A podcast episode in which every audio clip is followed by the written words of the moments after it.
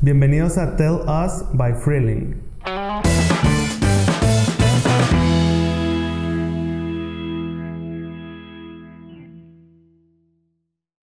Hola, soy Sergio Calatayud, soy escritor y director de cine y estoy aquí con los olvidados del espacio para platicarles un poquillo de mi experiencia haciendo mi película, mi primera película hasta que ruedan las calaveras y de cómo empecé con esto del emprendimiento, las batallas que pasé, las que gané, las que perdí y pues básicamente mi experiencia en cómo no rendirse.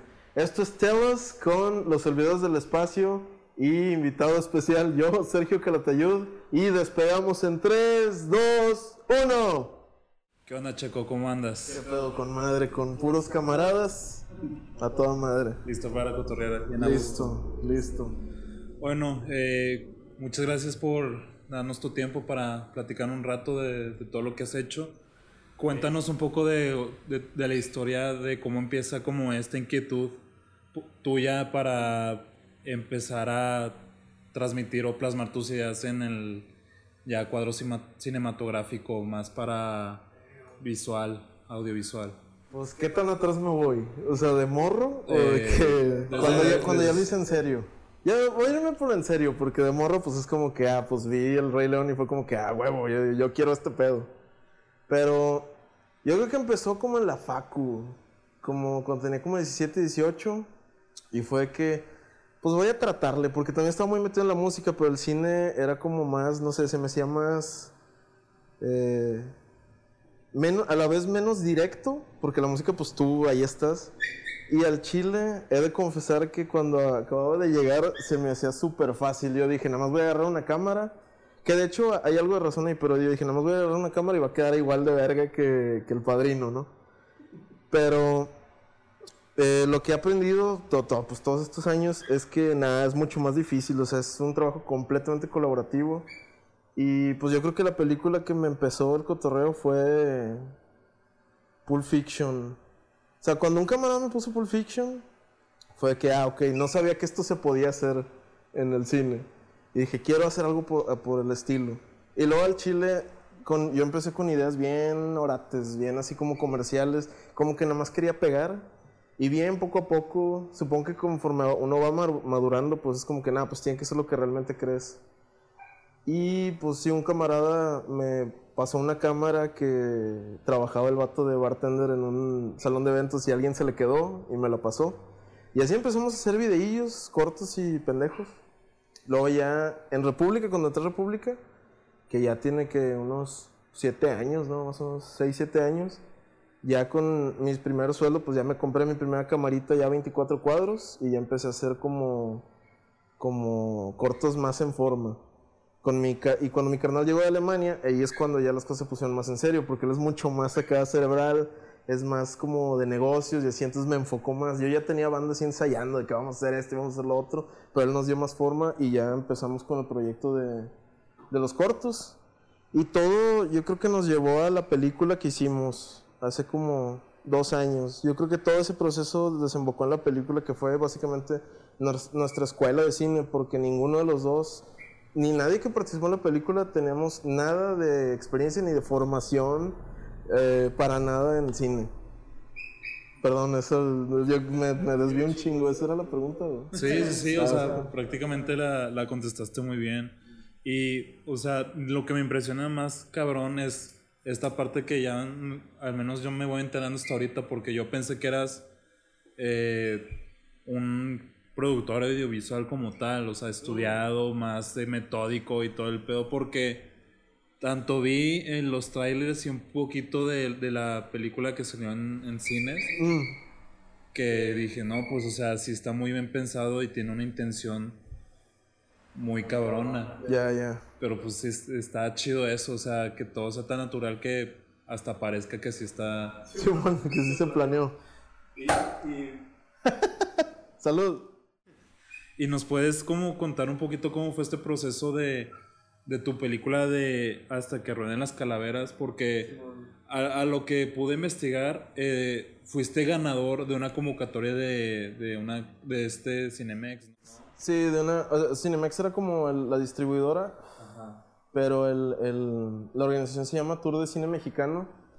Y sí, fue una convocatoria a nivel nacional. Al Chile cuando nos dijeron que quedamos, no hombre, saltamos y gritamos como locos, o sea, porque el Chile como que es que, ¿cómo es posible? O sea, siempre tienes como que esa aspiración arrogante, ¿no? De que "Ah, todos me la van a pelar y la chinga. Pero, este, en, personal, en el fondo es como que, güey, o sea, hay gente que sí estudió este cotorreo durante años, que ha estado dándole y dándole, y cuando te llega la noticia, pues no lo puedes creer. Yo creo que empezó antes de eso, porque como les decía, yo empecé solo y empecé a juntar a mis camaradas de toda la vida de que, a ver, tú actúa este pedo, ¿no? Así bien, bien trash todavía, pero yo empecé escribiendo porque cuando me di cuenta que el guion era como, esto es, la película es el guion, ¿no? O sea, es la semilla de la que nace la película.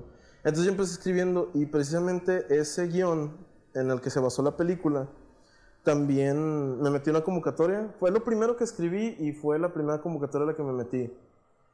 Este, Bengala se llama la organización. Eh, creo que por ahí está, estaba Gael García, no sé quién, de, como sponsor. Y la metí y anunciaron a los ganadores y yo que, ah, fuck. No, pues, no, pues ya, supongo que no era tan bueno. Y luego unos días después estaba en consejo estudiantil, ahí en, en Filo, y me metí a, mi correo y pum, no, que, que nos interesa tu guion para comprarlo y la chingada. Y yo, fuck, fuck. Y ese fue el primer momento en el que sentí, no solo, ok, no soy tan malo, sino que esto es lo mío, esto es lo que realmente me puede y me gusta, es este cotorreo. Y ese es- era ese, en ese entonces se llamaba La Casa Abandonada. Este, y pues que voy a México. No me lo pidieron, pero dije, voy a México, quiero conocer esta banda, quiero empezar a empaparme de este cotorreo. Porque yo est- est- estaba y todavía estoy cero metido en como, digamos, el, la comunidad, o sea, digamos, el circuito. Sí saco alguna banda, pero al chile, o sea, como que yo me centro más en mi cotorreo, en mi arte, en, en mi- en mis guiones, en mis películas. Y no- como que no me ha entrado tanto el gusanito de andar ahí buscando de que con quién me junto o, o hacer nectes. Este, y ya después de ese guion, que, que me sí lo vendí, este, pero decía, no, pues si no lo hacemos en un par de años, igual este, se puede hacer, pero tú también tienes derecho a hacerlo si quieres. Entonces llega mi hermano de Alemania, me ponemos en forma como eh, más estructurado todo mi cotorreo y pues decimos, no, pues ¿qué hacemos? Y yo de que pues tengo este guion y yo creo que nos jala por el presupuesto porque nada más es en una sola casa, este, pues vamos a hacerla. Y la hicimos. Y el título pues cambió. El título de hecho es un dicho que decía mi abuelo, nada más era como hasta que se acabe, ¿no? Entonces pues hasta que rueden las calaveras. hasta- esto no se acaba hasta que se acabe. Y ya pues junté a, a mis... Los que están en la película son mis camaradas. Hay dos primos míos. O sea, la novia de mi carnal era la del audio. Y pues este... Que ustedes me comentaban. Yo también pasé por algo que me comentaron. O sea... No teníamos cero formación, pues estuvimos, compramos los programas, el Premiere Pro y ese tipo de programas, y a darle en YouTube, aprender tutoriales de cómo se edita, cómo se edita el audio, cómo esto, cómo lo otro. Aprendimos los dos, mi yo y mi carnal, hicimos la película y la metimos a la. Igual, fue, pasó igual, fue la primera, como, la primera convocatoria, el primer producto audiovisual en forma que hicimos y la primera convocatoria a la que nos metimos y nos cogieron. Entonces, realmente en ese sentido, sí hemos tenido mucha pues no sé si decirle suerte o, o pues sí lo, lo hemos hecho bien. Este, pero sí, estuvo bien emocionante ese pedo. Y la realización como tal de la película estuvo súper, súper divertido al chile. Y peligroso también. A mí me llama la atención justamente eso que lo enlazas. Este, cuéntanos en forma cómo fue la realización, o sea, cómo fue el, digamos, el día uno de que sabes que a partir de aquí vamos a hacer ya las cosas, güey, ya nos vamos a meter. Va, o sea, cuéntanos todo ese, ese. Pues mira, yo estaba trabajando en República. Mi carnal llegó de Alemania. Y el vato es bien diferente a mí, ¿no? O sea, yo siempre fui más bohemio, más me vale madre. Entonces, pues yo. Y, igual me ha ido bien, ¿no? O sea, consigo jales y la chingada, todo normal. Pero, o sea, con mi carnal llegó y me dijo, vamos a hacer esto bien. Y él no agarró jale viniendo de Alemania de trabajar en Europa con ingenieros. Dije, ah, ok, no, esto sí va en serio. Entonces, de que ya. Yo me salgo del jale, junto mi finiquito y todo lo que tenía, y pum, a la película, toda la película, hacer jales externos, todo meter solo la película. Este. Y quick side note. está bien extraño sentir que tú estás completamente quebrado. O sea, tienes cero lana. O sea, en plan no puedes ponerle gasolina a tu carro porque no tienes dinero. Y al mismo tiempo sales en periódicos y entrevistas y la chingada. Es, es como una, un contraste muy marcado. Pero ya hablando de hacer la película, pues tomamos la decisión de hacer ese guion. Empezamos a preparar el, el storyboard. O sea, como hacerlo en historieta y discutimos en un pizarrón, me acuerdo, de que, ok, estas son, esta es la línea de emoción y esta es la línea de importancia en la trama y hay que empatarlas. Así como que lo hicimos más cientificón a nuestro ver, ¿no? Porque no, te digo, no tenemos como una formación así estándar. Entonces, sí le metimos muchos huevos en el sentido de que hicimos todo lo posible nos- que estaba en nuestras manos para que quedara lo mejor eh, con el presupuesto que teníamos. Eh, y pues ya la realización como tal, pues te digo, o sea, fue conseguir, no, pues este primo como que se parece al personaje, pues tráetelo y le enseñamos a actuar, porque tengo un camarada que estudió actua- actuación de cine y nos coachó. De hecho, él sale en la película, es Cano, es el personaje de Cano. Y obviamente, pues él le, le metió un poco más dura la presión, ¿no? Son escenas más pesaditas las que tiene él, es diálogo más extenso. Y así, o sea, te vas adaptando como a, la- lo que tienes, te vas adaptando. O sea, si esta persona no actúa tan bien, no le pones tanto guion, digamos, o sea, no le pones tantos diálogos y así. Ok, ¿y, y qué nos puede decir en cuanto a- al tiempo en que se, se pasó en, en lo que transcurrió del tiempo desde que hiciste el guion, cuando hiciste la, la película y hasta que les los aceptaron o los anunciaron como ganadores de la convocatoria para, Simón. para proyectarlo, ¿no? Está buena. Es que sí pasó mucho tiempo, aunque no sé si contarlo, porque, o sea, como les digo, yo tenía 23, ahorita tengo 30. yo tenía 23 cuando pasó eso de que el guion me lo querían comprar. No, era- un argumento más bien, era como el guion, pero en forma de cuento. Entonces, pero dije, ah, pues, con, o sea, este es mi cotorreo nada más. Y luego ya pasaron unos años, cuando tenía como 25, llegó mi hermano de Alemania. Y entonces, digamos, esos años no contaron. Supongo que hay que contarlos de que tenía 26, que ya renuncié y dijimos, vamos a hacer esta historia guion. Y lo adapté. Eh, entonces, yo creo que pasaron, pues, realmente no mucho. O sea, adapté la historia guion, la hicimos y nos anunciaron ganadores. Yo creo que pasó año y medio. Y, la- y realmente la preproducción duró, y me- yo creo que me estoy mamando, probablemente fue menos, porque, o sea, la adaptación la hice en una semana, yo creo, pues tan familiarizado yo con la historia y los personajes, pues ya nada más lo cambié de formato y ya, ¿no? Este, y luego la, la, la preproducción ya con mi carnal, de que eso les digo de, no, pues ver qué, cuáles son los beats más chidos de la película, pues como un mes, y la grabación fueron dos meses, yo creo, máximo. Y luego la postproducción como un mes también. Y luego en lo que la metimos y nos dijeron, ahí sí pasó un poco. y Fíjate, ahí fue donde pasó más, yo creo que tres, cuatro meses. Fíjate, de hecho, ahora que lo estoy pensando, tal vez ni el año pasó. En de, de tengo esta página, ah, la van a pasar en el cine, en el puto cine. O sea, eso también nos. Porque nuestro plan era, vamos a la cineteca a ver quién nos da el espacio, ¿no? Y cuando nos dijeron que iba a ser en el cine, ¿no? Donde vas de morro y te sientas y viste de que gladiador, ¿no? Es, o 300 o la que sea, es como que ahí va a estar, o sea, que tu nombre va a salir ahí. Déjate tu nombre, no sé ni por qué dije eso, ¿no? Mi, lado arrogante, pero no, o sea, como, como que ver a tus camaradas con los que creciste, su carota así en la pinche pantalla, eso fue lo más chido, se me hace. Y sí, pasó pues menos de un año, yo creo. güey. Tú, Checo, por ejemplo, en, en el aspecto ya más técnico de ejecución, güey, ya de, de montar las cámaras, montar el audio, montar la iluminación, ¿con qué batallaste más?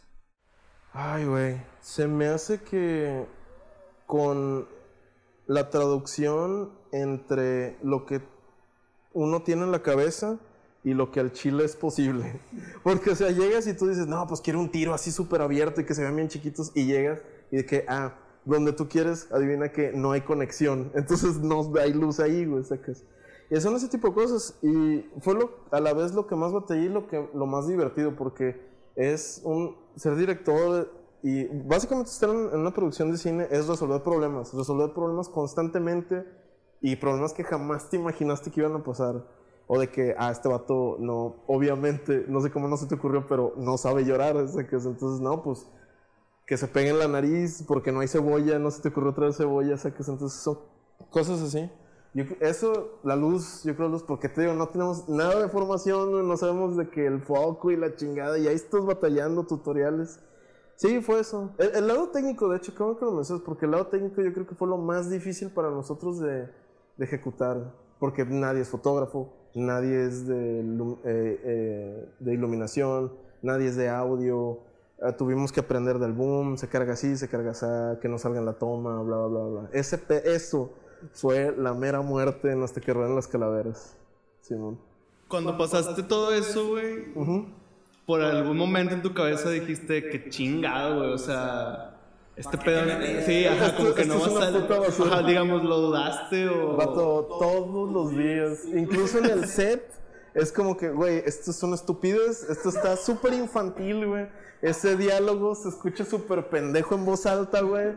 No sé en qué estaba pensando, güey. Sí, o sea, es, es constante, vato. Es de que, damn. Y en cuanto a, a la paciencia, o sea, ¿qué tanto crees que sea fundamental como en este y cualquier otro proyecto que, que se les presente a cualquier otra persona? Porque es, creo que ha sido nuestra palabra del año, al menos en, en nuestro, en nuestro proyecto. O sea, ya nos dimos cuenta que no son, que no son este, problemas de dinero, no son problemas de relación, no son problemas de eh, egos, de decisión, de golpe creativo, sino es paciencia de que pasen las cosas. Es- Vato, eso es. Estás diciendo la pura verdad, güey. Es de que. De lo que me he dado cuenta, y al chile está mal que lo diga, pero sí. Las pocas veces que he cotorreado con la banda, así más de la comunidad, ya bien metidos, o sea, que llevan en esos años y que. Al chile, mucha banda, no todos porque si hay joyas con madre de gente ahí, pero sí mucha banda es bien superficial y es nada más eso, es nectes, es lana, es... O sea, ni siquiera tienen una historia que contar y ya la están contando, ¿no? Y, y yo creo que la paciencia y la disciplina, eso es todo, la paciencia y la disciplina lo es todo, o sea, no importa si...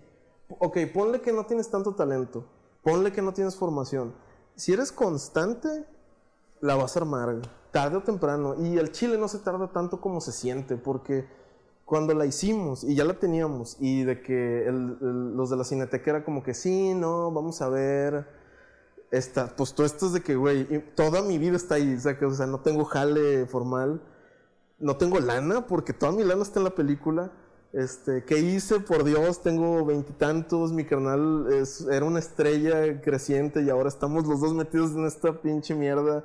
Eh, y, y, y te siento, o sea, hay días súper oscuros que es como que vergas, o sea, ¿qué estoy haciendo con mi vida? Literal, esa es la pregunta, ¿qué estoy haciendo con mi vida? Pero si haces las cosas bien, va a llegar. Eso me queda clarísimo. Y mira que todavía no estoy así como que súper chido, o sea, que espero. Sí, esa es una lección bien chida que me ha tocado. O sea, te digo, esa vez que nos dijeron la van a pasar en el cine, todo se arregló. O sea, fue de que un momento tan chido que cubrió todos esos momentos que me preguntaba eh, Ems de, de dudas. O sea, te los cura. Te cura las heridas, básicamente.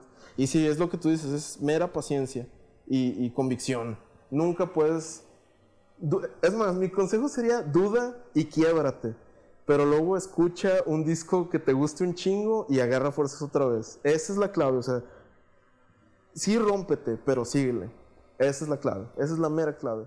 Y en cuanto a la parte de recursos, porque también eh, creo que es en todos los ámbitos, ¿no? O sea, tanto los negocios como en algún sueño que tienes o en algún proyecto de, no sé si quieres ser fotógrafo, músico, algo que tenga que ver más con las artes o con los negocios o creo que casi todo, casi cualquier profesión que puedes decir en cuanto a eso, porque muchas veces sí, todos sabemos que ocupas herramientas, pero ¿qué opinas en cuanto a eso? Yo creo que, yo creo que esto que, que estamos comentando se puede expandir a todo lo que dices, o sea, negocios, este, ya sea como un business más acá frión, entre comillas, o arte, música, escultura, lo que sea. Yo creo que es lo mismo, o sea, es nada más tú dale. Dale y no dejes que te digan. Yo, yo sé que se escucha mucho comercial de Nike, pero, es la verdad, el chile es la verdad. O sea, just do it, o sea, just do it. Pero no solo eso, es como que síguele, porque, y esto sí es cierto, o sea, va a haber putazos, o sea, no va a ser fácil. Yo al chile cuando empecé dije, eh, soy tan chingón que nada más hago uno y va a pegar y ya voy a estar allá arriba y la chingada. No, va a haber chingadazos, pero, y, yo creo que es un buen filtro, porque al chile, si te gusta lo suficiente, lo vas a hacer y así de fácil. Todo se resume a, si lo sigues haciendo va a pegar, si no lo sigues haciendo no va a pegar y se acabó. Es así de fácil. Te- tengas talento o no tengas talento. Porque el talento es, sí, es al chile 90% lo que tú dices, paciencia y esfuerzo. Eso es el talento, o sea, la chispita pues está con madre. Y yo creo que si nadie tuviera chispita pues no lo haría en primer lugar. Pero no te va a salvar, no te va a salvar de nada. O sea, el talento no te va a quitar esas noches sin dormir. Nada, sacas. Entonces sí, yo creo que se traduce sobre todo a negocios, de hecho, que hace falta, yo creo, en esta ciudad que tiene tradición, ¿no? De ese cotorreo, o sea, de, de emprender. Este, y yo creo que mucha banda ahorita se lo está tomando bien a la ligera, o sea, como que creen que nada más por poner algo va a pegar y se les olvida como que toda esta tradición de nuestra ciudad de, o sea, hazlo, pero te va a costar la vida, o sea, literal te va a costar la vida, ¿sacas? Y como que estamos bien chiflados los millennials, ¿sacas? Es de que no quiero que me cueste like my life, ¿sacas? De que es bien importante en mi vida.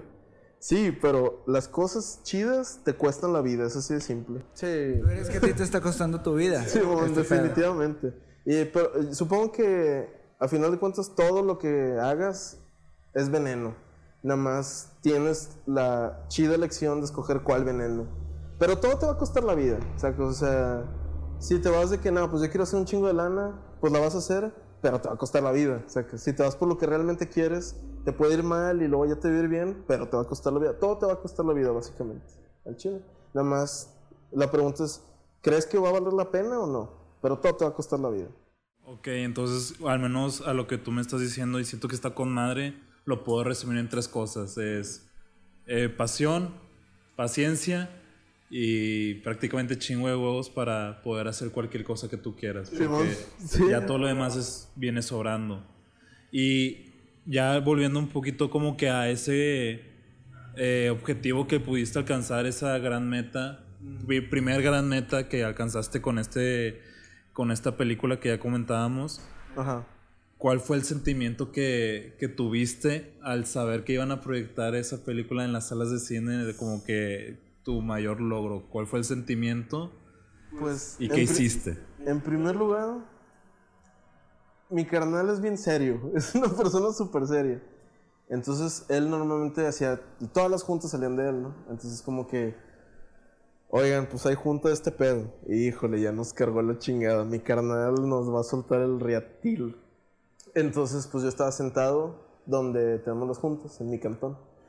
Y nada más nos dice que, bueno, pues metimos esta, la película esta este, convocatoria y pues nos escogieron. Es bien tranquilo el vato, así como que nos escogieron y nos van a pasar tres funciones en el Cinemex de Plaza Real. Y yo al principio del Chile no lo entendí. Fue como que. Porque estás acostumbrado a que te digan que ya valió verga. O sea, que, o sea, esos meses anteriores era de que no, no, no, no, no tenemos el dinero, no tenemos los contactos, no, no, eh, Cineteca, no, no, no, no, no quiere, nadie quiere. Y de repente te dicen que sí, y es algo mucho más grande que lo que habías inten- intentado en un principio. Porque esto no estaba para... O sea, nuestra tirada nunca fue poner la película en el cine. Entonces cuando me dijeron eso, y me acuerdo, estaba sentado como así, y hice esto y salté como no había sal- salté, o sea, literal salté, y no me di cuenta hasta que volví a caer y estaba aplaudiendo y gritando. Hasta abracé a mi carnal, cosa rara en los Calatayud. Y este... Y el sentimiento fue... Primero fue alivio al chile, porque lo que te comentaba, ¿no? O sea, pasas por la noche oscura del alma de que esto es una pendejada, o sea, jamás debí meterme en esto. Soy un hipócrita, soy un falso, soy un infantil.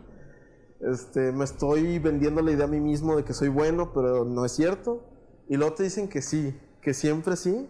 No, es, es, te- es una redención interna, sea, es, como iría tan lejos como decir que te hace pensar, ah, valgo la pena, ¿sacas? Entonces es, es una de las emociones más chidas que he sentido en mi vida, de hecho. A huevo, güey. ¿Cómo, cómo podrías tú, este, digamos, poner una balanza interna, Checo? Este, el creértela y dejar de creértela, güey. Porque ahorita lo mencionabas, ¿no? De que, chingado, güey, yo me vendía la idea de la chingada, pero, o sea, ¿cómo estás en esa balanza? O, o incluso la banda que te pueda escuchar, algún consejo que tú digas de que, ¿sabes qué? La balanza a veces es un chingo esto, a veces es otro, o sea, algo que tengas ahí por ahí. Pues yo, mira, emprender en lo que sea, dígase negocios, dígase arte, deportes, lo que sea. Este. Si lo empezaste es porque estás un poco loco. Sea, eso es definitivamente. O sea, nadie se sale de un, ja- de un jale estable si no está un poco loco. Entonces, ya tienes. es- o sea, yo creo que una buena inspiración sería: piensen que ya tienes eso. O sea, ya tienes el germen de lo que puede ser algo chido. El consejo después de eso sería: créetela bien machín. Créetela lo más que puedas, porque va a haber momentos, no importa cuánto te lo vendas, va a haber momentos en que la vida te lo va a bajar a huevo. O sea, y, y llámese, hay veces hay cosas que pasan en la vida que, que no tienen ni nada que ver con, con lo que estás haciendo. O sea, no sé, se enferma un familiar o, o tienes pedos con la morra o, o bla, bla, bla, bla, ¿no? Y no tiene nada que ver con lo que estás, literal, con lo que estás haciendo. Pero esas cosas te hacen dudar de lo que estás haciendo. Y mi consejo sería, créetela lo más que puedas y con- confía en, ese, en esa locura que tienes. Confía en esa locura para que logres salir de la tormenta. Esa es la cosa. Confía en, en- en la locura. A huevo, carnal, a huevo. Como que todos estamos con ese feeling de te leemos, te, te vemos y lo estamos así como vibrando todo, ¿no? Simón. Quiero irme ya por otro rumbo que fue el tema de. De tú como. O tú y tu equipo, tu carnal, tu, todo el equipo de producción, ¿cómo, cómo fue el proceso eh, o el camino que tomaron para una vez que ya les dijeron, eh, ¿sabes qué? Ya, ya vas a estar aquí, güey, en cines, todo el pedo. ¿Cómo ustedes o qué caminos tomaron para ya promover, pues ahora sí que su película, ¿no? De que, de que, ya va a estar aquí, va a estar en esta función, tal, tal. O sea, ¿cómo fue su medio de, de anuncio? ¿Cómo lo Ya. anunciaron? Todo ese rollo. La promoción, pues fíjate que al principio éramos cuatro. Éramos yo, mi carnal, Fernando Calatayud, un amigo, Ricardo Moreno, y mi primo, que también está en la película, Miguel Cepeda. Y éramos los cuatro, el escuadrón de la muerte, juntos hasta el final. Y antes de la película hicimos tres canales de YouTube. Uno sí pegó, que por cierto ahí está, eh, de videojuegos. Y eso fue el primer aliciente de que, ah, ok, sí se, sí se puede y somos buenos. O sea, eso no- no- esa experiencia del canal nos dijo eso. Ludobot se llama, por si está, está rebana, es de videojuegos. Y luego ya con la película, pues es lo mismo, o sea, tienes, somos cuatro personas y con cuatro personas tienes que hacer todo ese cotorreo. Entonces, pues imprimimos pósters. Este, al chile, toda esa experiencia de la película pudiera ser una película en sí misma. Y estuvo bien divertido también la promoción. Qué bueno que lo mencionas porque sí fue, ok, como tú dices, ya pasó. El día siguiente, ok, ahora sí, ¿qué hacemos con este pedo? O sea, o sea, ya, ya vas a estar en la mesa grande, en la disque, ¿no? Mesa grande, de para no automamármela, pero... Entonces, ¿qué vas a hacer con eso? Pues no, pues Facebook, este, vamos a hacer un póster con Ari, de hecho se aventó el postercillo.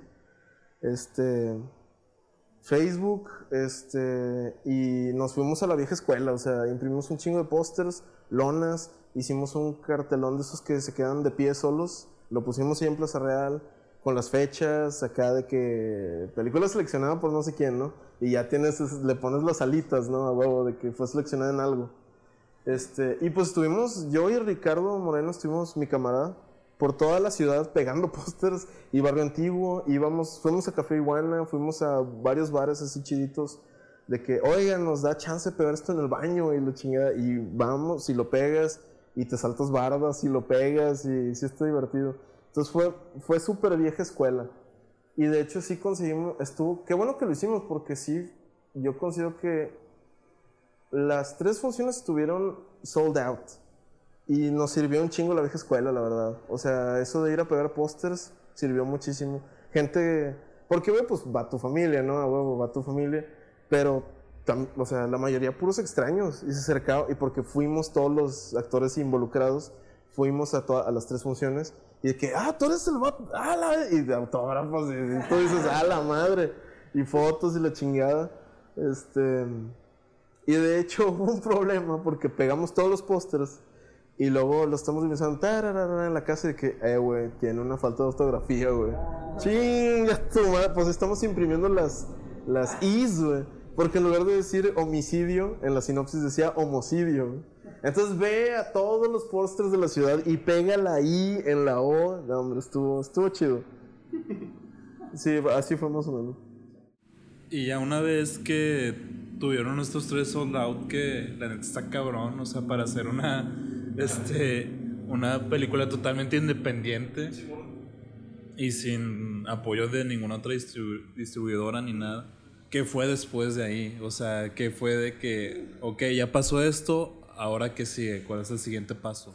Pues como siempre los cuatro estábamos súper confundidos, ¿no? O sea, porque es nuevo para todos, ¿no? No y como te digo, no teníamos, no teníamos contactos en el medio, no conocemos a ningún productor de nada. Ahí los conocimos, ¿no? Ya en, en la rueda, de, porque hubo rueda de prensa y todo el pedo.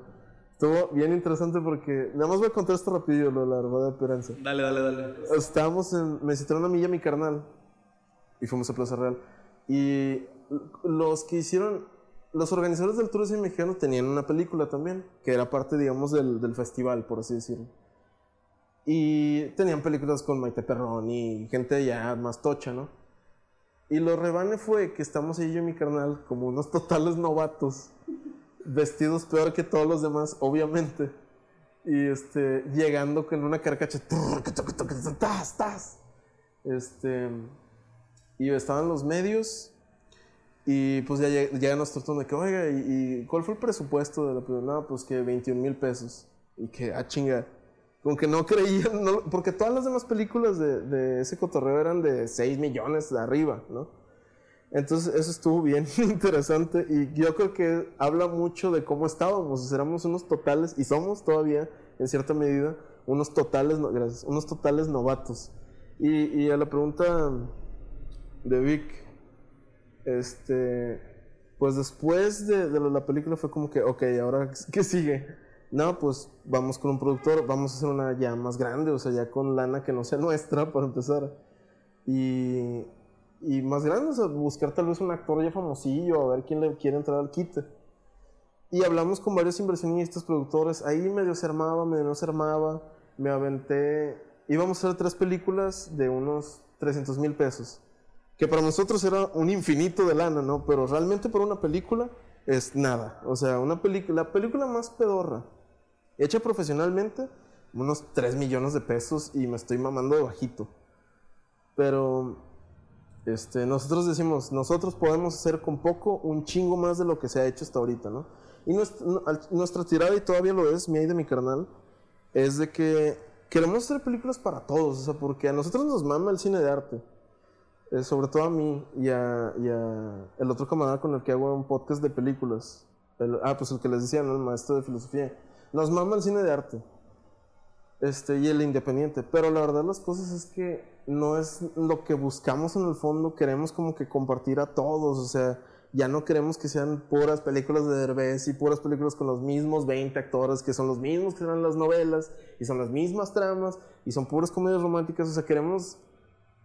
Lo chido del cine de arte, por así decirlo, transportarlo a un cine más comercial para que todos lo disfrutemos, porque, o sea, también yo creo que es un poco injusto y hasta snob esperar que mi tía disfrute de que la nueva película de, por decir, Carlos Reigadas o alguien así, o sea, alguien súper de arte. Pues no es un cotorreo, o sea, es, al final de cuentas es un cine muy específico, entonces queríamos ya contactar a un productor, hacer una película mainstream, chida, pero chida, que todos disfrutan. Ese es- era nuestro el balance, o sea, calidad con para todos. Y pues estuvimos luche y pues no, y no la encontrábamos y la chingada. Total, este, empezamos a meternos a convocatorias igual de guiones. Y sí, quedábamos, recibimos seminarios y todo muy chido. Pero la verdad es que para pasar al siguiente nivel, que es lo que estamos haciendo ahorita en este momento, de hecho, es que no hay infraestructura en México, o sea, no hay. Es inexistente, o sea, hay que crearla. Y al Chile es parte de nuestro cotorreo que queremos ayudar a que se haga. Este. Y sí, o sea, básicamente ahorita es buscar inversionistas que quieran ganar lana. Porque también eso es- hay que pensarlo, ¿no? O sea, tú haces una película, tu meta, pues es una meta artística, pero a final de cuentas tienes que balancearlo con que tiene que ser un vergo de lana para la gente que puso la lana. Y en eso, en eso estuvimos después de la película y en eso estamos ahorita todavía, financiando un cotorreo más grande para que sea para todos. Porque no, o sea, mira, si, lo voy a poner así, si Iñárritu, Del Toro y Cuarón no pudieron hacerlo en México, ¿qué nos hace pensar que nosotros podemos lograrlo sin ayuda, no? Entonces la, la idea es, let's make a deal, vamos a hacer un trato. Véngase la lana, vas a hacer un chingo de lana, pero la gente va a tener cosas de calidad. Ese es el, el- el balance que queremos llegar. Y eso es lo que estamos todavía, de hecho, trabajando para conseguir ese financiamiento. Ok, eh, está con madre todo esto. Siento que a la madre no, todos estamos así con cara de. la- Sí, to- todos estamos así como, güey, no pares de hablar, güey. O sea, No, sí, sigue no. el tel oso así, en todo lo que hago. Regresándonos un poquito todavía a mencionando esta primer película que hiciste. ¿Cuál fue el origen de la historia? ¿Qué fue lo que te inspiró? ¿Cómo se te vinieron las ideas a la cabeza por- para poder plasmarlo y poder contarlo de tal manera que, pues, de cierta forma, por algo fueron tantas personas a la sala? Porque había un algo que supiste cómo contarlo o algo tenía la historia que todos querían eh, escucharlo, ¿no? Gracias. Sí, gracias en primer lugar y estoy de acuerdo. Yo creo que se debió, y voy a irme tantillo para atrás para nada más poner un contexto más chido. O sea, para mí hay dos maneras de escribir. Y deja, ok, para bajarlo en términos más que todos podemos conocer. O sea, gente que está escuchando el podcast y que tal vez no esté muy familiarizada así con el cine. Pero yo creo que sí sacan a Quentin Tarantino, ¿no? La gente en general, y a Christopher Nolan, que es el de Batman y el de Pulp Fiction. Para mí son dos como que monolitos que tienen una manera muy particular de escribir. Christopher Nolan, el de Batman, usa como que una, para mí, una técnica muy estructurada, muy basada en, en vamos a calcular dónde están los beats emocionales, vamos a calcular esto y lo otro. Mientras que Quentin Tarantino es una técnica más de que lo que salga, la pasión, ¿no? Desenfrenada. Vamos a ver a dónde te lleva el cotorreo. Puede ser de que Nolan hace algo más sofisticado y Tarantino hace algo más como que intuitivo, ¿no? Que Sí. se me ocurrió, ¡pum! Exactamente, Simón. Nada más como directo del alma, ¿no? Los dos tienen sus, sus pros y sus contras. Y yo tendía, por mi, mi tendencia. De todo, ojete la gramática, pero bueno. Por mi tendencia a querer a huevo hacer las cosas bien. Porque es un miedo muy cabrón de cualquier artista, ¿no? O sea, no quieres hacer el ridículo, básicamente.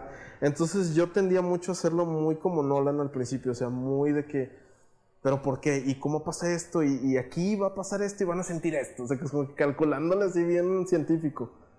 Y eso que tú me preguntas, Nelson, es... eh, dije, vamos a tratarla de la otra manera.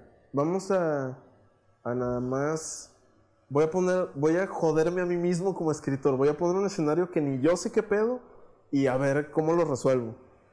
Y me acuerdo un chingo porque estaba en, en- en servicio eh, social de la FACU. Me mandaron a la prepa 9, me mandaron al archivo, güey.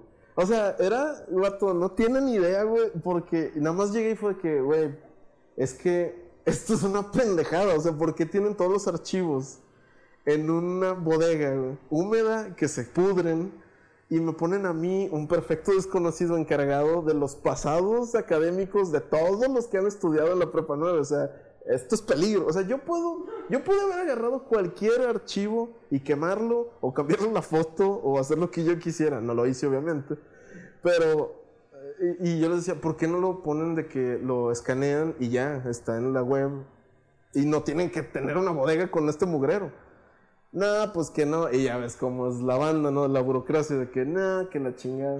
Entonces ahí me tienes a mí y me pusieron, porque llegan más estudiantes y las cajas de A a B ya no sirven y hay que cambiarlos de caja porque son un chingo y la chingada. No hice nada, ¿eh? O sea, el servicio no hice absolutamente nada de eso porque era una pendejada y yo no iba a gastar mi tiempo en hacer algo que no iba a servir para nada, ni a mí ni a nadie. Entonces todos los días me pasé ocho pinches horas, porque hacía más para acabar antes.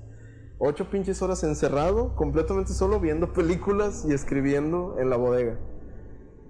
Una Digamos que fue tu cowork, güey. ¿Sí? Sí, güey. Sí, eso fue exactamente lo que fue. Y total. La, la bodega no tiene ventanas, güey. O sea, que es, esto es como una prisión. Pinche cowork de cineasta, güey. Sí, güey. Es de que eh, los separos, pero sin más gente, sacas. Y ahí tuve la idea de que, ok. Este. nació, pues. De ahí nació, o sea, fue como que, ¿qué hago? Quiero escribir algo que a mí me emocione y que yo no sepa qué pedo y quiero saber qué va a pasar. Eso es lo que quería con la historia. Y dije, ok, pienso en mis amigos luego, luego, porque pues pasamos cada pendejada, que es como que luego, luego mi, mi, mi reserva de material está en mis camaradas, ¿no? Entonces, ok, ¿qué pasaría con mis camaradas? Ok, nos metemos en un pedote. Ok, ¿qué pedote? Vamos a llevarlo al mame. Ok, llegamos a una casa abandonada que pasamos de una vez, pero traemos un cadáver. Ok, ¿por qué tenemos un cadáver? Y así empieza la historia, o sea, así se empieza a desarrollar. ¿Por qué tenemos un cadáver? No, pues que otro camarada, sospechamos que otro camarada lo mató y no queremos que vaya a la cárcel. Ok, pero ¿por qué alguien mató? Y así te vas. Y nada más te vas metiendo en problemas tú solo y al final es como que vergas, hay que resolverlo. Pero lo que encontré es que si lo haces así intuitivo, como, como bien decía Vic, este, si lo haces honesto, sale. Si lo intentas hacer calculador, una vez que lo empezaste intuitivo, ahí ya la vas a cagar. Y ahí es cuando ya la fuerza, sacas como que, ah, porque el mayordomo lo hizo, sacas. O sea, si lo vas a hacer intuitivo, hazlo honesto. Y tal vez tu personaje favorito no va a sobrevivir. Pero si no lo haces honesto, la vas a cagar, básicamente. Y así empezó. Esa fue, digamos, la concepción de esa historia en particular. De hecho, la idea era... No lo saqué del Sol, del periódico del Sol, pero dije, quiero que esta película sea... ¿Cómo sería vivir en pantalla una historia que podría salir en el sol? ¿Sacas? Eso, eso es de que jóvenes, hasta cargar las calaveras, jóvenes los captura la, la ministerial, esa es la idea. De hecho, queríamos poner así como que al final de la película, la- de que, que sí pasó, ¿no? De que en el sol, pero nada, ya. Mi carnal no me dejó. Dice que estaba demasiado pasado de verga y sí, tiene algo- de razón, supongo. Al momento de que, de que creaste como la idea, el guion, y ya llevas este proceso como de, de varios porqués para la solución, ¿en qué momento, yo creo que es muy básica la pregunta, pero me llama la atención, ¿en, en qué momento dijiste, güey, hasta aquí, güey? O sea, hasta aquí ya tengo que cerrar, tengo que ir como, digamos, Vato. eh, ¿sabes? Como Simón, Simón. Formando ya la idea completa, güey. Porque me imagino que hay un chingo de variables que empiezan a salir. O sea, ¿en, en qué momento, digamos, que cerraste la cápsula para ya meterla al horno, no? El, el guion, bueno, en ese momento, argumento, porque. No, de hecho, sí lo empecé de guion, ahora que lo pienso. O sea, empezó guion y luego lo hice argumento para el- la convocatoria en la que me compraron el guion. Pero ya estaba en guion, sí es cierto. Entonces, por eso, ah, con razón, por eso la adaptación fue tan rápida. Ya nada más me fui otra vez al guion y lo adapté más. Pero, esa pregunta estoy en verga y te va, ¿por qué? Porque el, el no sabía cómo chingados iba a acabar. güey. Y de hecho, no se acabó, güey. O sea, la película, este, era la primera parte de una trilogía. Por eso el guion, eh, el primer guion duraba 45 páginas, es decir, 45 minutos. güey. Y por eso cuando hicimos la película y terminó fue como que, eh, güey, nos faltan como 10 minutos para que nos lo acepten en la convocatoria, güey. Porque tenía que ser de, de 60 minutos para arriba, ¿no? Y grabamos más mamadas, o sea, no, no mamadas, o sea, cosas extras que no se vieron, ¿no? En el guion. Este, pero esa historia siempre la planeé como la primera parte de tres. y las tres habrían sido en la primera en una casa abandonada, la segunda en el Ministerio Público y la tercera en otra casa, ¿no? En otra casa no abandonada. Y de hecho, sí hice el guion para la segunda parte antes de, de concebir que íbamos a hacer la película. Y también hice el tratamiento de la tercera parte. O sea, esa historia tiene un chingo de. de ¿Cómo se llama? Tiene un chingo de. Digamos de ramas, ¿no? Sí, o sea, de más contenido que no se vio. Pero, pero ya centrándome en tu pregunta, eh, pues todos eh, se acababan más o menos igual, más o menos igual. Este, nada más adaptamos algo ya en la película para que sea un final, como tú dices, o sea, más tajante, o sea, no pasó nada más. Porque en el guion sí lo dejaba demasiado abierto. Sí, de por sí la película se acaba medio abierto, este, se acaba mucho más abierto porque iba a super seguir. De hecho, ay, ya me dieron ganas de hacer la segunda parte porque como que ¡ay! hay mucho todavía ahí. Pero sí, está Simón. Hace mucho no pensaba en eso, güey. Gracias por acordarme. Y bueno, o sea, ya está muy cabrón como toda esta cuestión de cómo contar una historia. Este, ¿tú qué les podrías contar o le podrías decir a como a unos tres consejos o los consejos que tú quieras a todas las personas que hacen eh, pintura en, en óleo o en pintura así, este, de dibujo, música, en negocios o igual de que fotografía o lo que sea, que tienen que ver con el arte o que emprenden un proyecto, ¿qué tres consejos les podrías dar o los que tú quieras para contar una historia? Para contar una historia. Ay, güey. Lo que tú creas esencial. Fíjate que mi carnal y yo nos metimos deep en narrativa. O sea, leímos no sé cuántos libros, 15 libros de narrativa y de estructura de guiones y de mitología comparada y todo. ¿Por qué es una historia para empezar? Supongo que, ok, ese es un consejo. Primero, tienes que preguntarte qué es una historia. Y vas a tener una respuesta diferente a todos, ¿no? Pero, pero tú tienes que sabértela bien de corazón y de memoria. ¿Qué es una historia? Para empezar. ¿Qué es para ti una historia en general? Y ya que tienes esa respuesta, supongo que lo que sigue es, eh, y esto es bien importante, ¿cómo reconoces una historia que vale la pena contar?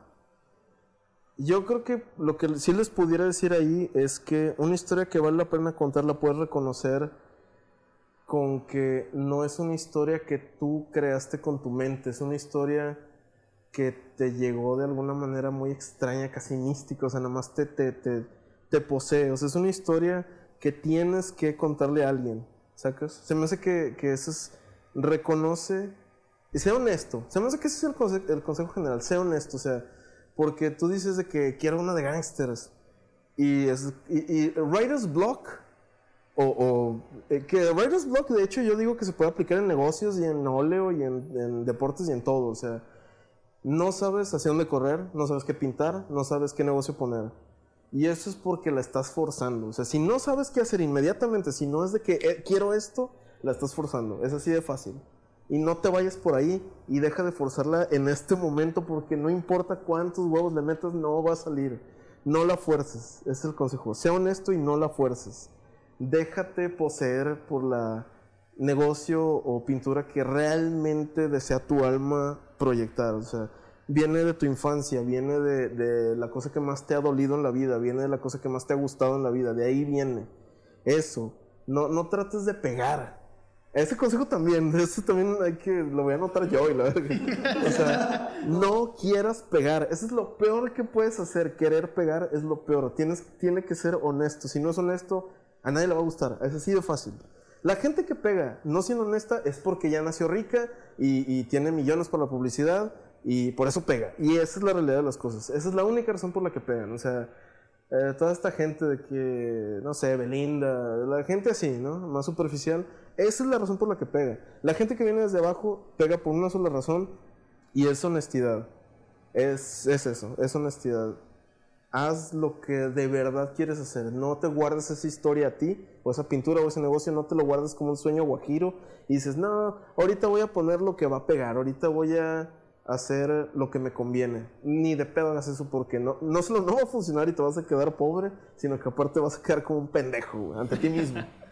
O sea, para ti, en conclusión, es ser honesto y aviéntate también como un clavado interno a como todos tus issues, todas tus experiencias. De ahí viene. Y de ahí viene como De este viene. concepto creativo que puedas como desarrollar bien cabrón. De ahí viene Elon Musk con Tesla y con SpaceX. De ahí viene Bill Gates. De ahí viene, o sea, viene de algo honesto. No viene como que, ah, pues, hicieron un chingo de dinero porque se, se pusieron vergas y, y se esforzaron, hicieron las cosas bien. Pero el, el- el corazón de sus proyectos es honesto. Y siempre fue honesto y por eso llegaron tan lejos. Porque no se rindieron y fue honesto. A la verga. Y en cuanto a. Ya hace rato que comentaste que actualmente el cine mexicano es un poco más de lo mismo. Es o una bueno, maldita porquería, es lo que es. estamos atravesando con- con- como que por esa, esa. Una época, ¿no? Medio oscura, ¿no? Porque llegó, llegó su época de oro donde pues estaba de que. Eh, sí, y ya llegamos como una decadencia de que un reciclaje tras reciclaje del, del reciclaje que ya se recicló. Y, y- y creo que no nada más mexicano, creo que también a Sí. nivel mundial con todos estos remakes que están haciendo Chucky, no sé cuántas cosas, güey. Esto es bien interesante porque ya ha pasado. O sea, se nos olvida, pero este pedo ya ha pasado. O sea, lo de los superhéroes, hay muchos que me gustan superhéroes, pero es como que ya, güey, o sea, algo nuevo, o sea, dame más. Por eso los remakes, o sea, de hecho los superhéroes no es más que remakes de cómics. O sea, lo están adaptando a otro medio, Simón, pero no deja de ser algo que ya estaba. Y esto ya pasó, o sea, pasó en los 50, no, 60.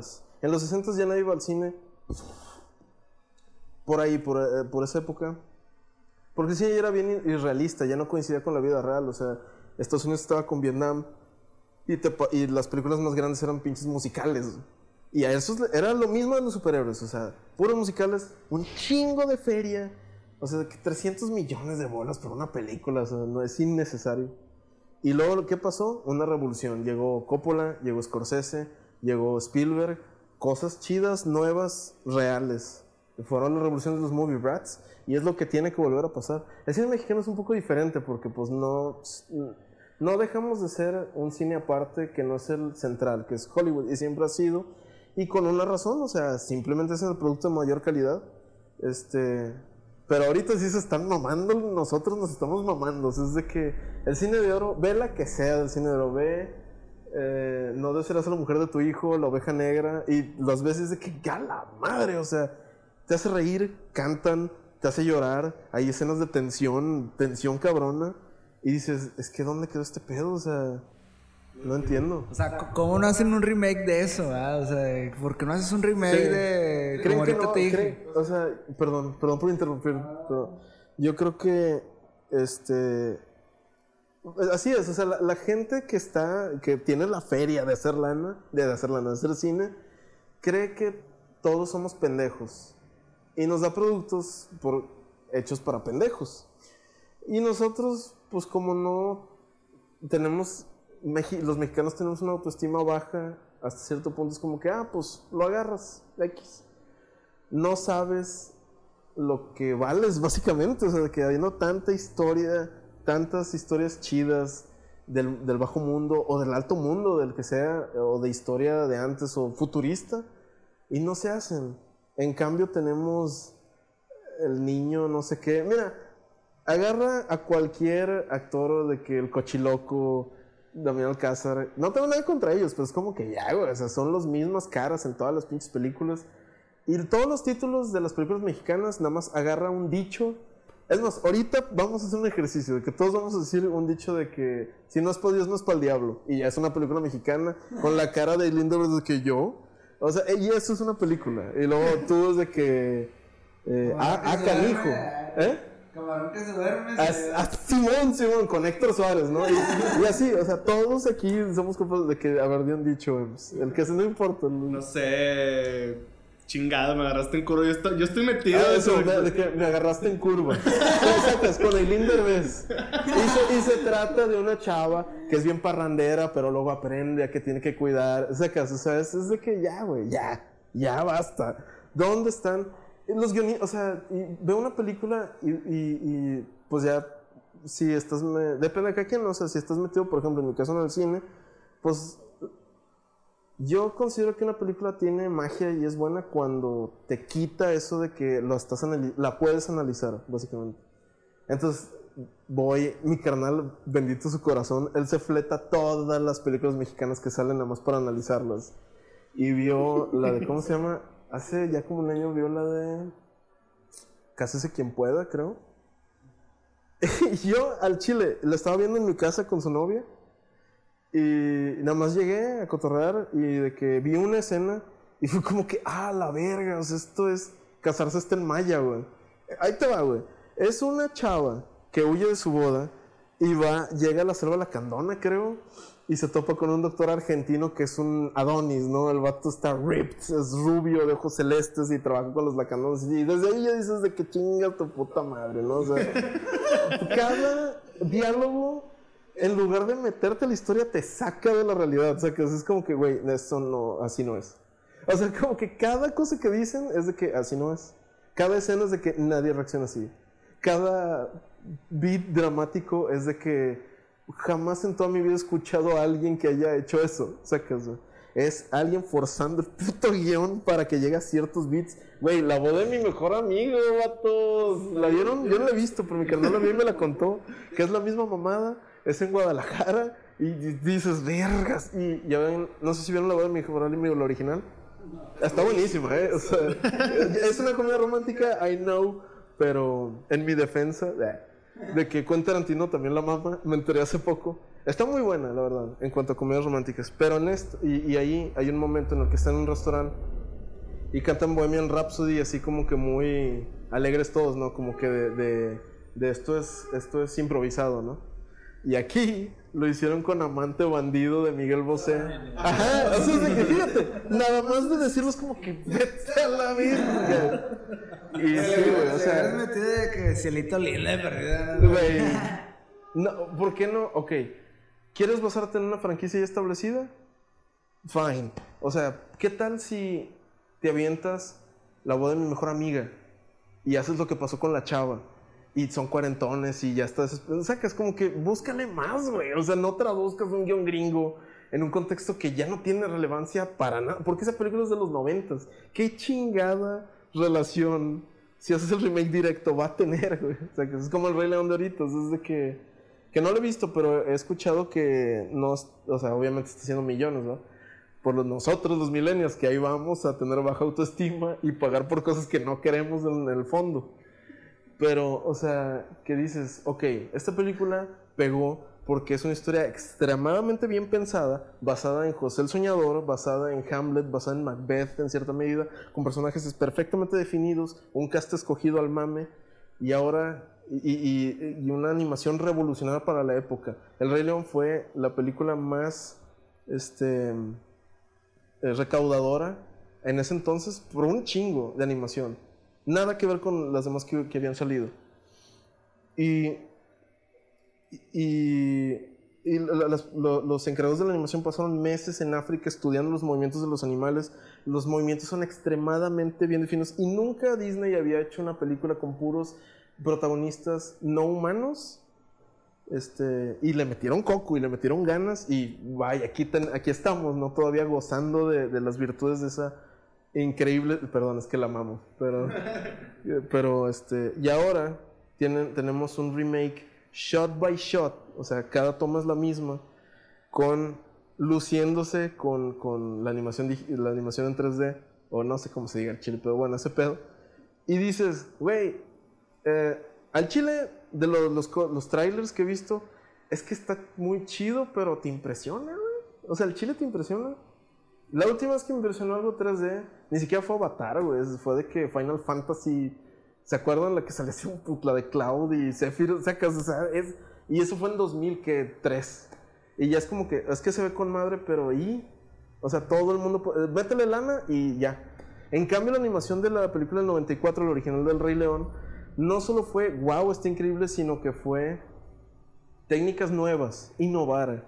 Esto no es innovar, esto es simplemente métele un chingo de lana que quede visualmente bien Y aún así la cagaron, güey, porque los leones no expresan emociones. Entonces ves al león cantando Hakuna Matata, pero con esos ojos dorados de león salvaje que no tienen alma. O sea, que entonces como que ah, chinga, chinga, güey.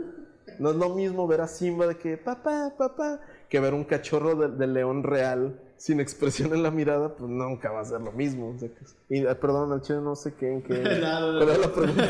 No, y no hay pedo, pero yo, yo lo. Yo lo conecto, güey, un chingo. Como todos tus comentarios a. Como el contenido de valor, güey. O sea, el, el contenido de valor que tú estás viendo. Ajá, el que te aporta. Porque anteriormente mencionabas ahorita el. el, eh, como la, la revolución de audiovisual, digamos. Donde había esta manipulación de masas y era, bueno, pues está la manipulación con el cine, con el periódico, con el radio. Ah, sí. Y lo que yo te ponga aquí es lo que tú vas a consumir. Ahora actualmente pues ya está un on demand donde tú estás como Simón. consumiendo lo que tú quieres. Simón. Que, Agárrense. que- que- exact- exactamente, agárrense. Porque, ¿cómo sería esta parte de- del contenido de valor para ti, güey? Digo, ya, ya lo platicaste un chingo ahorita, pero ¿cómo lo podrías definir? Ok, el bien contenido de valor. al contenido de valor, meramente en el cine, güey. Y ahorita también a lo que estamos ya pasando, que es esta nueva etapa de, bueno, ya consumo realmente por 100 bolas, 200, Sí, un. Netflix o Sí. un Claro Una Video, infinidad. ajá, una infinidad, ¿no? Sí. Este, ¿qué pensarías de esa parte, güey, del contenido de valor, güey? Digo, pero aclarando, en el cine. En el cine. ¿De dónde sacan esas preguntas? Están súper bien, güey. O sea, a ver. El contenido de valor. El contenido de valor, güey. O sea, tengo que hacer una tesis aquí. Cada cinco minutos tengo que improvisar una tesis. A ver, ok. Qué buen programa. Los locos del. Los olvidados del Los espacio. olvidados del. No, estamos locos. También. Los olvidados del espacio. Haciendo tiempo, ¿no? Por pensar. A ver, el contenido de valor. El contenido de valor en el cine, como en todas las artes, se traduce en un viaje, es una exploración. Toda arte es una exploración y los artistas son igual a un explorador. Tú vas, nada más que no es físico, es...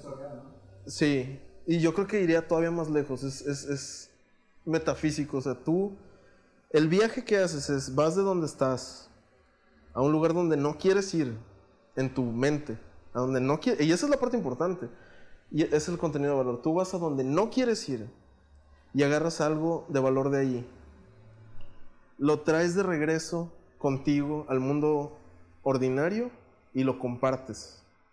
Ese es el contenido de valor. La diferencia del contenido de valor y el contenido de que no vale madre como No Manches Frida 8, La Venganza, es que en No Manches Frida 8, La Venganza no van en ese viaje interno a un lugar que da miedo. Van a un lugar safe. ¿Y, y qué traen? Nada, traen baratijas safe.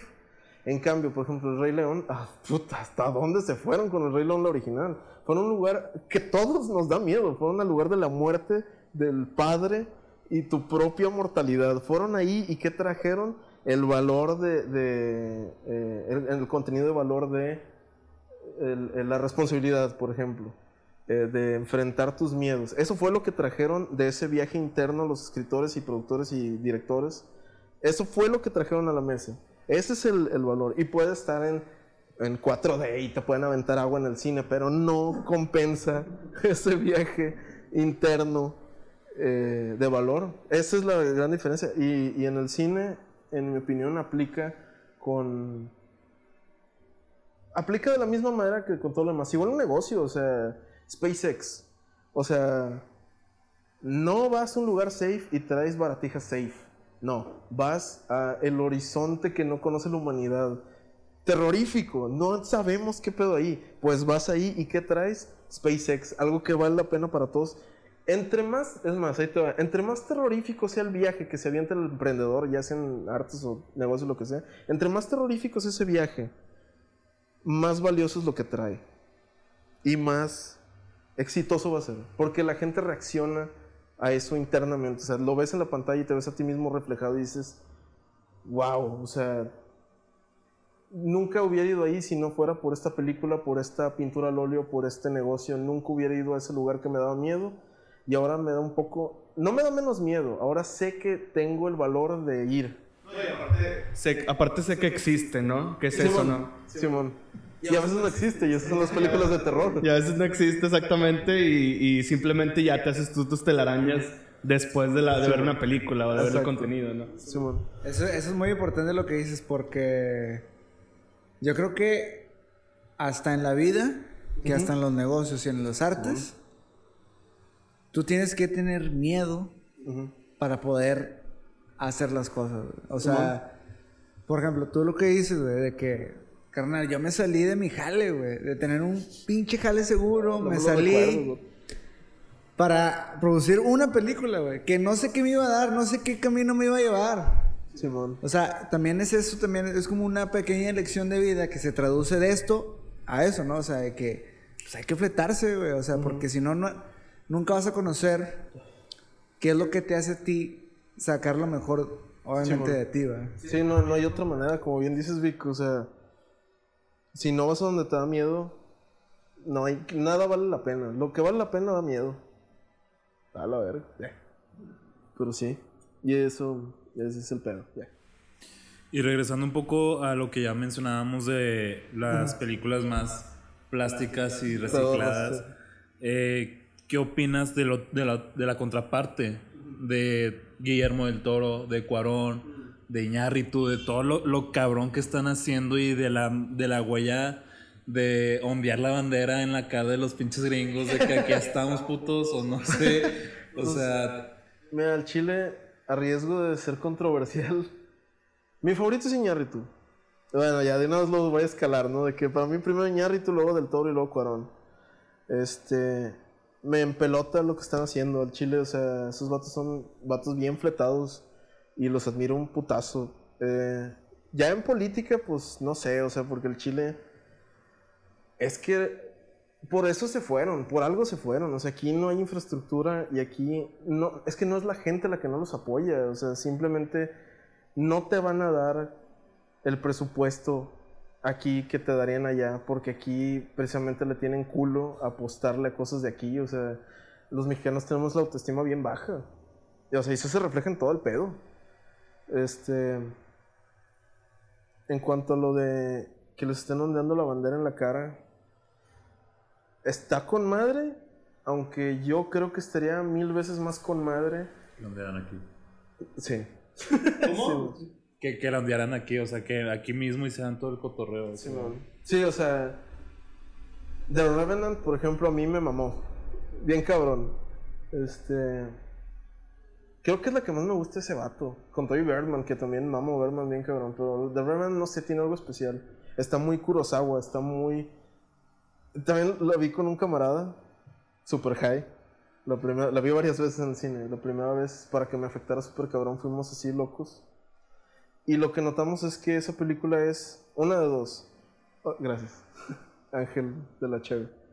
O, o, es una escena de el olvido de la naturaleza en el sentido de cómo a la naturaleza no le importa los dramas humanos y la paz que se encuentra en un ambiente salvaje, pura paz, armonía. O solo hay de dos tipos de, toma- de escenas en The Revenant, por eso me gusta. O sea, solo esa paz o lo más ojete que le puede pasar a un ser humano así de que...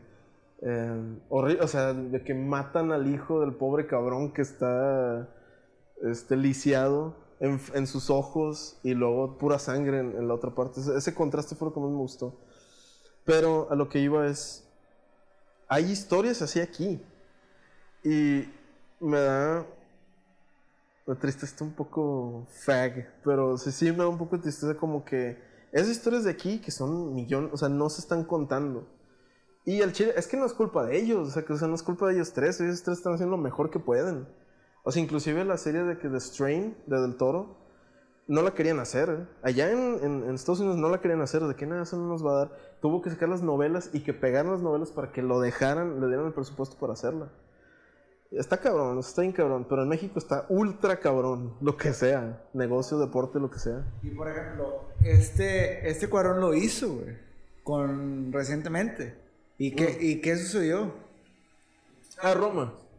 Tal Uy. vez en, en un contexto Sí. social más Sí. actual, ¿no? Pero de alguna manera aunque sea muy personal, lo hizo. O sea, lo sí. trató de plasmar una, una de, como tú dices, de un millón de historias que hay aquí y que resultó, pues, muy bien. o sea, Fí- Fíjate que no lo había visto desde ese punto de vista, o sea, porque, bueno, voy a decir bien esto, Roma para mí es una película excelente y, y es, es un mérito increíble, en- es un logro cinematográfico. Pero, o sea, para mí, y esto es súper personal, la, la vi en la cineteca y la estaba viendo, es como que, ah, ok, ahorita va a empezar, ah, ok, ahorita va a empezar. Y no era ese tipo de película, o sea, no es culpa de la película, sacas. Pero yo estaba esperando, tal, o sea, egoístamente que fuera nuestro mexicano Gone with the Wind, sacas lo que el viento se llevó. Dije, ah, esta va a ser una épica mexicana que va a hacer una catarsis. Y lo fue, sí, es cierto, tienes razón, Vic, lo fue en cierta medida. Pero yo me esperaba algo más ameno para todos, sacas, no, no tan artístico. Que estoy, estoy de acuerdo, es un logro increíble artísticamente. y, y es una película excelente. Y, y lo digo, o sea, fue realmente muy personal, porque Sí, hasta sí. él lo dice, o sea, es algo mío, pero que realmente sucede aquí. Eso tienes toda la razón. De hecho, perdón, ibas a- este, hubo una escena que me pasó eh, y de hecho, eh, o sea, estoy valorando otra vez la película por lo que dijiste de, de- pero lo hizo. Tienes toda la razón, o sea, de perdido sí ondeó la bandera aquí. Y también otro mérito de la película y esto también es personal, o sea, la escena donde las eh, mucamas, ah, ¿cómo se llama? Cleo y su amiga están hablando en, en mixteco. Y el niño de que, ¿qué están diciendo? Eso me pasó textualmente en mi infancia, me pasó textualmente esa escena. Y sí me pegó. O sea, me pegó en el sentido de que, wow, o sea, sí, lo que tú dices, o sea, ya se reflejó una de esas millones de historias aquí. Entonces sí, sí, fuck it, tienes razón. I, I was wrong. Tienes razón, tienes razón. Sí, hundió la bandera aquí. Perdón.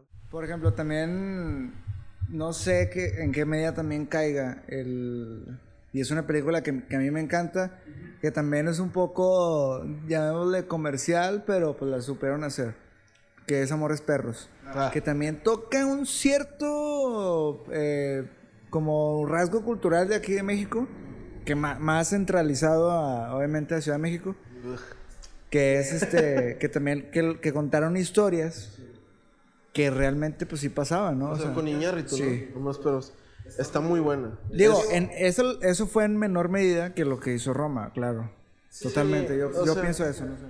A mí, Amores Perros sí me gusta bastante, pero yo prefiero el trabajo de Iñárritu sin Arriaga, se llama el escritor. Yo prefiero su trabajo sin Arriaga. Beautiful me hace llorar como niña cuando la veo. Es- y, y una técnica, no, sé si lo vi en una entrevista, Chile hice trampa, no lo noté yo, pero va abriendo la foto, la va abriendo conforme avanza la trama. O sea, literal, el cuadro empieza cerrado y al final de la película es un, es, es un, ratio mucho más amplio. Porque está transmitiendo inconscientemente que el personaje está al fin aceptando la muerte, ¿no? Y sí, esa película es... es... Nada, prefiero esta que Revenant. Ahorita prefiero esta que Revenant. Este, sí, también esa... Es que sí, supongo que lo que a mí, mi, mi espinita es como... No dejan de ser películas de arte, ¿sacas? O sea, quisiera algo que pudiéramos compartir todos. Tal vez por eso lo de Roma se me hizo como... Como... Ok, pues está con madre. Pero yo esperaba todos juntos. No, no nada más así como que los que nos embola las tomas de tres minutos del fregadero, ¿sacas? Yo, yo tengo una pregunta para ti. Este, Imaginemos un, con- un contexto así, súper cabrón, en el cual tú tienes la, el apoyo económico, el que tú quieras. Ok. Wow. Por ejemplo, ahí te ¿Por qué hacen preguntas tan difíciles siempre? ¿Qué, que- qué historia de México contarías? la conquista. Así, o sea, bueno, ¿por qué? Porque yo creo que es una historia que tiene el potencial. Y al chile me estoy mamando, o sea, de que no tengo la capacidad intelectual ni, ni artística para realizar ese proyecto ahorita, sacas. Espero algún día tenerla. Y no me refiero a, Lana, me refiero a yo personalmente al Chile no la podría hacer ahorita. Este, pero yo creo que esa historia tiene el potencial de servir como eso, como una catarsis para no tener ya nosotros mexicanos darnos el valor que tenemos. O sea, en este país chocaron los dos mundos que existían. Sí, o sea, europeos llegaron a América antes pedo, pero esta fue la primera vez que realmente dos, dos conceptos diferentes del universo chocaron de una manera que resultó en, en un país. Y eso a mí me parece que, god damn, o sea, y, y si yo, sí, o sea, esclavitud y todo eso, pero, o sea, estamos pidiendo demasiado. La gente tiene esta idea de que los españoles vinieron a destruir la chingada. Ok, Simón, pero el 90% del ejército que destruyó eh, este, México Tenochtitlán era indígena. Los aztecas eran los zetas de, de antes. Este, y ya estaban hasta la madre los demás pueblos indígenas. Y yo creo que ver ese lado, ver nuestro lado malo y bueno también al mismo tiempo nos podría ayudar a darnos más valor. Y yo creo que ninguna historia que yo conozco por lo menos tiene tanto potencial para compartirnos eso que, que la conquista. ¿Y qué opinas de lo que hizo Mel Gibson con Apocalipsis? Pues está súper mal históricamente. O sea, históricamente no, así no fue. No, de hecho se equivocó por siglos. O sea, de que la niña ya tenía, que era viruela o algo así. La niña mística, ¿no? Ya tenía una enfermedad del viejo mundo y luego al final, ah, apenas van llegando. Y luego cuando los mayas estaban en ese, en el posclásico, faltaban como 300 años para que llegaran los españoles. O sea, está fucked en ese sentido.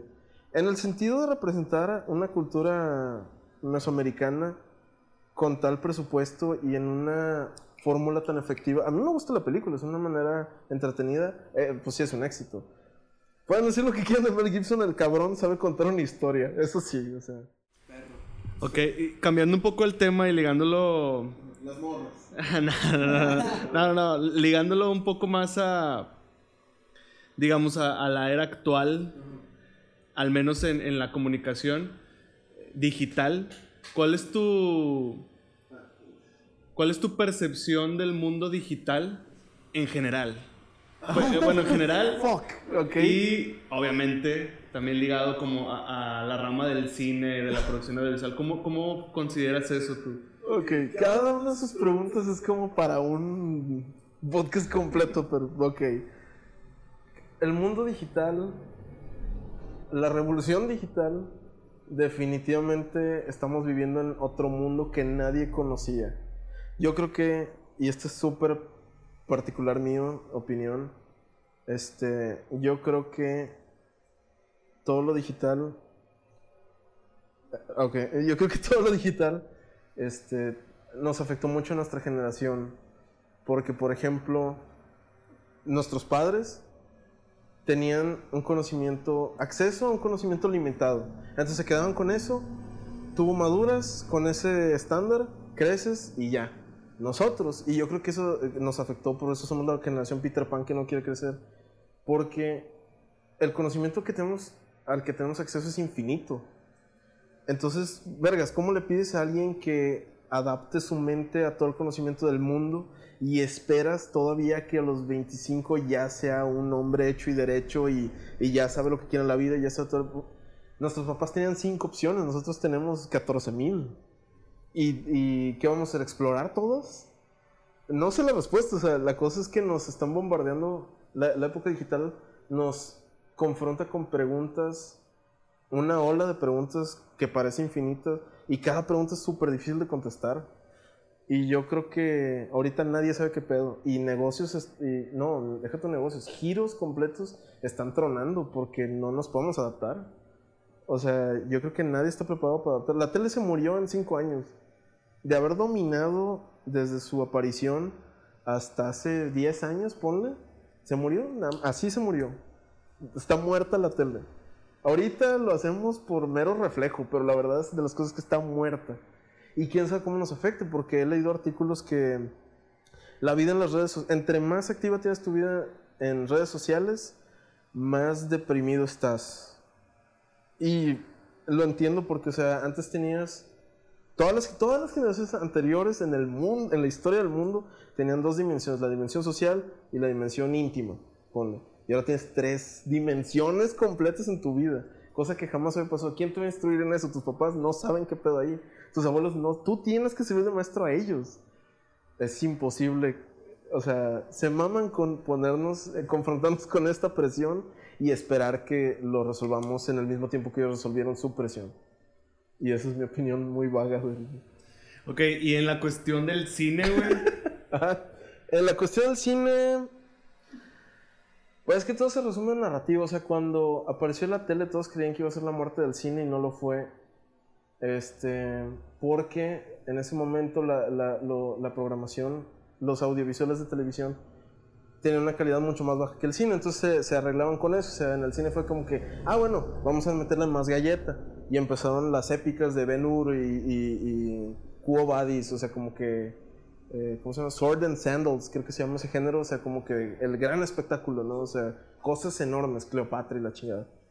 Y es lo que está pasando ahorita también, que es lo que decíamos hace rato, o sea, ya pasó, o sea, los superhéroes no es nada más que eso, o sea, tienes que darles una razón para que salgan de su casa a no ver Netflix y ver tu película, y la solución que están usando es, eh, pues vamos a meterle 300 millones y que destruyan todo Nueva York otra vez. O vamos a hacer que los animales del Rey León sean, se vean súper realistas otra vez. Es- entonces, si es una crisis, yo no creo que lo mate, pero muchos también lo están resolviendo migrando. O sea, pues haces contenido para Netflix y ya es la misma lucha, nada más que en otra plataforma. Yo sí extraño, por ejemplo, a Quentin Tarantino le tocó la muerte de, del de la- el celuloide y yo creo que a nuestra generación le va a tocar la muerte del cine. Y yo creo que el cine se va a transformar en una atracción especie montaña rusa. O sea, vas a ir al cine, sí, vas a ir existiendo, pero vas a ir por otra cosa. O sea, vas a ir por la experiencia de ir al cine y no por ver películas, porque las películas pues las ves en tu casa. Pero va a sobrevivir, yo creo. Yo, yo siento que, que está un poco más, esto también es mi opinión, yo siento que es un poco la contraparte. Yo siento que las redes sociales sí están ayudando un poco a- al, al cine. ¿Por qué? Porque como bien dices, la tele ya está súper muerta, o sea. Pero ¿qué pasa aquí?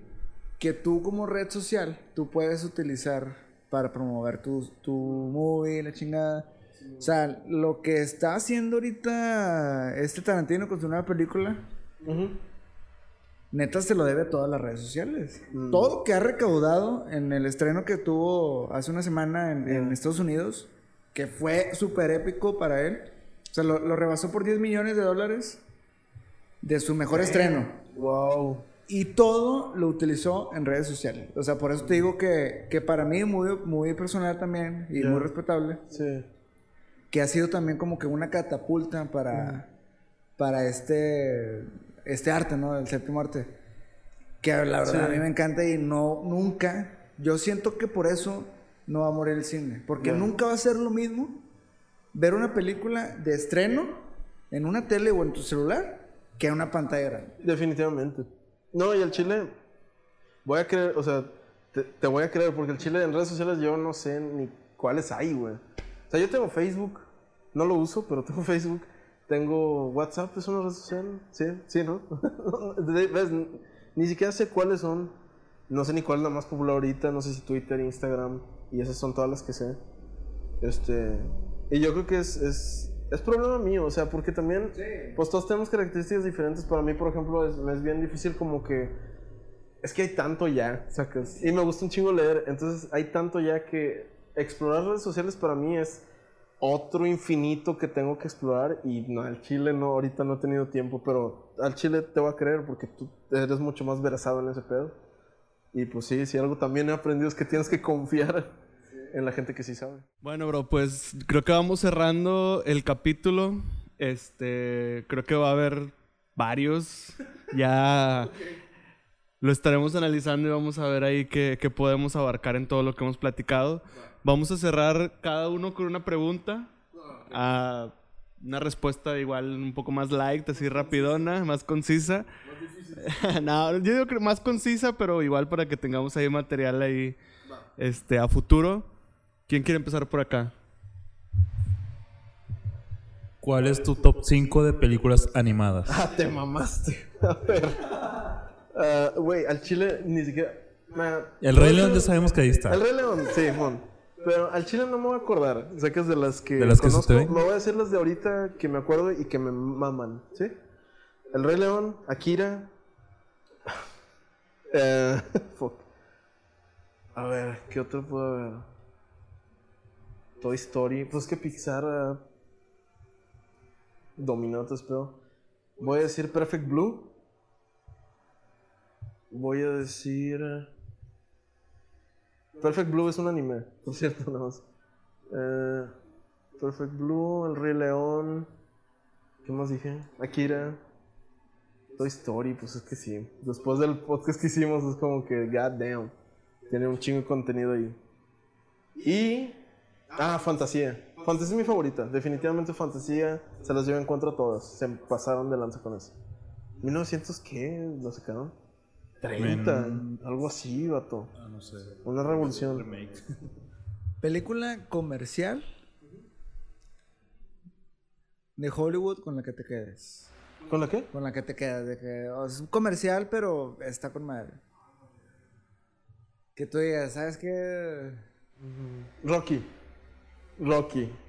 Bueno, ¿cuál? La 1. Esa es la Eh, esa es todos la- están con madre. A mí me gustan Yo las creo que 8, Yo sería un poco Terminator, güey. La Ah, dos. Terminator está También, güey. La 2, la 2.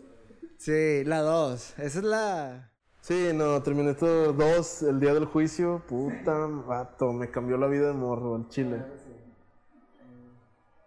I'll be back. That's right. Yo me quedo con.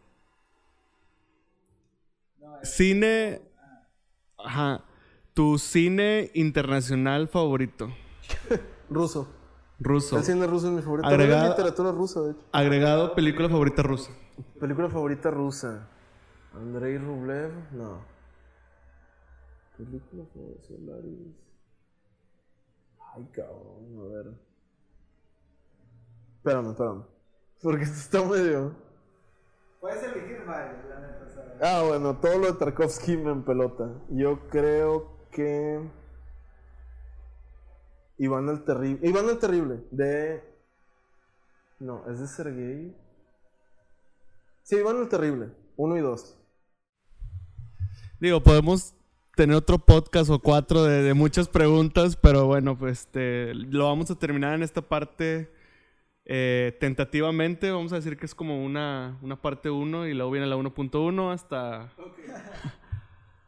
hasta más adelante. Y pues bueno, Sergio, neta, gracias por acompañarnos, güey. Este, insisto en que va a haber más de esto. Esperemos también paletando, estar por allá. Déjanos a que- del comentario cómo se llamaba tu podcast de películas. Ah, Simón, por favor, métanse. Yo creo que a ustedes tres en particular, yo creo que les va a gustar bastante. Y si hay alguien allá afuera, eh, de que también chequenos, es, eh, está en Spotify y en iVoox, creo. No, sí, eh, porque luego me regañan si no sé mis camaradas. Está en iVoox y en Spotify se llama Los Caballeros de la Materia. Y analizamos películas comerciales y de arte, viejitas y nuevas. Y en, en cuanto a su subtexto filosófico, psicológico, social y cosas más denseadas de las películas. Todo en un espíritu súper rebane. Y pues pónganse pedos con nosotros porque nos ponemos pedos mientras lo grabamos. Entonces. Ah, güey, por ahí vamos a estar ahí los olvidados haciendo ahí Ah, un, sí, júralo pronto. un versus, ¿no? Un- Ah, Mar- Mar- Marvel sí, contra. Capcom, haz de cuenta. ya quedó, va a ser versus, ¿eh? Bueno, pues gracias por escucharnos a todos. Despegamos a la próxima y muchas gracias, Checo, por estar No, aquí. hombre, el placer es mío. Chingón.